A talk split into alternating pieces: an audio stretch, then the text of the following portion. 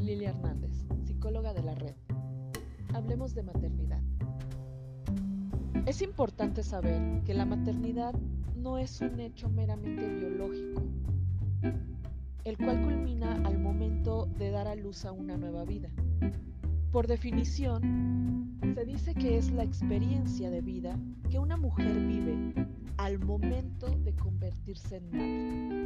Sin embargo, este suceso engloba un conjunto de hechos que van más allá del solo hecho de la reproducción biológica.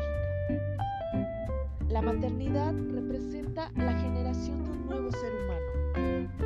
Y aun cuando la maternidad no es universal, ya que no todas las mujeres llegan a ser madres por decisión propia,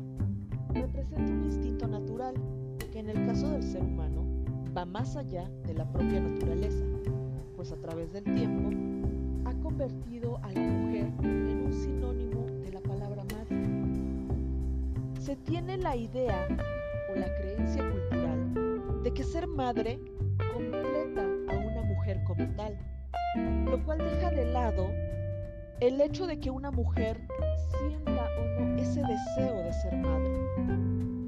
Debemos ser conscientes de que el hecho de que estemos o no preparadas biológicamente para ser madres no nos obliga a hacerlo. Ser o no ser madre debe ser una decisión personal y totalmente libre. El optar por no serlo no hace que una mujer sea menos que otra. Tenemos mujeres que viven la maternidad sin haber pasado por el proceso biológico